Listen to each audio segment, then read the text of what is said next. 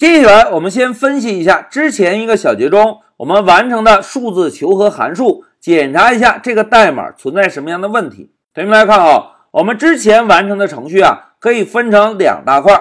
第一块呢是定义了一个数字求和的函数，第二块呢是调用了一下这个函数，并且传递了一和二两个实参，对吧？在函数内部对 number 一和 number 二两个行参进行相加，并且在控制台打印了相加的结果，对吧？那现在老师问大家，同学们，这两块代码。谁知道两个数字相加的结果？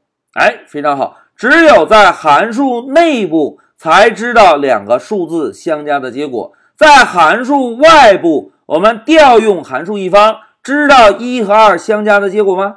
哎，并不知道，对吧？那在这一小节中啊，就让我们使用刚刚学习的返回值，让函数的调用一方同样能够知道一加二等于几。好。目的明确之后，就让我们切换到一个新的空白文件，零六函数的返回值。我们呢，再来定一下数字求和的函数。首先使用 define 这个关键字，然后跟上函数的名称 sum to number，紧接着跟上一对小括号。在小括号内部，我们来指定一下函数内部需要使用的两个形参。老师呢，写一个 number 一逗号 number 二。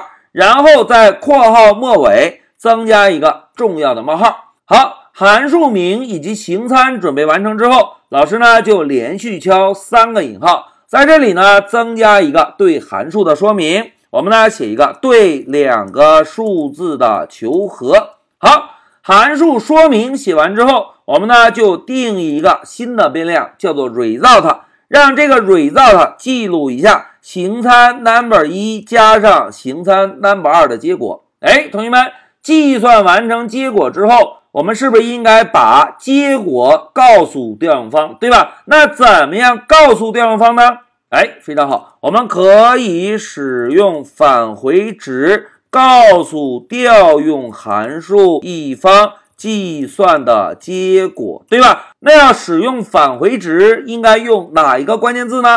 哎，应该使用 return 这个关键字，在 return 关键字后面，我们把计算的结果 result 放进来。哎，现在一个改造完成的函数就写完喽。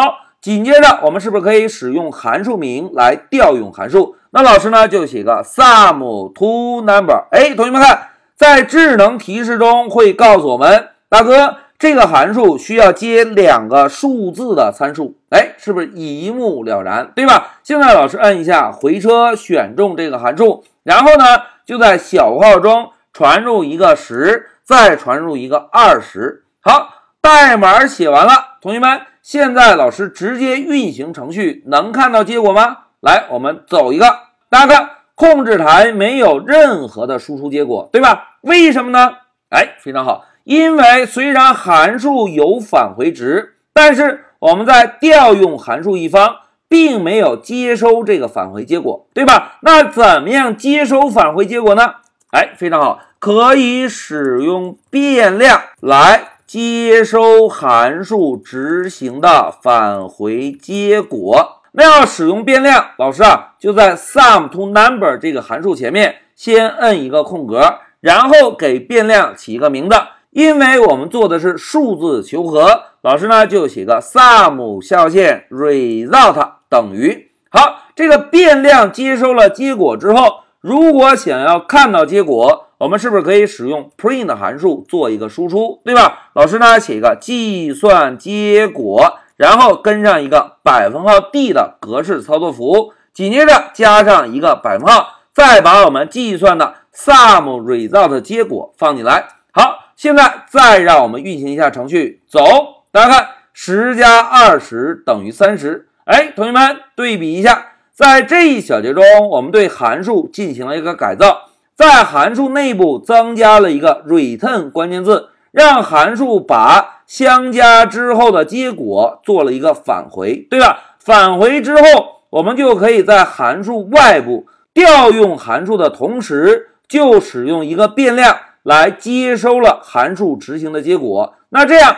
在函数外部，我们是不是就能够知道两个数字相加的结果了？哎，对比一下，在我们修改之前，两个数字相加的结果只是在函数内部偷偷的打印了一下，函数外部呢，并不知道这两个数字相加的最终结果，而使用了返回值之后，就能够让函数外部同样能够知道两个数字相加的结果。好，讲到这里，老师啊，就使用返回值。把我们之前完成过的两个数字求和这个函数进行了一个改造。那现在老师就暂停一下视频。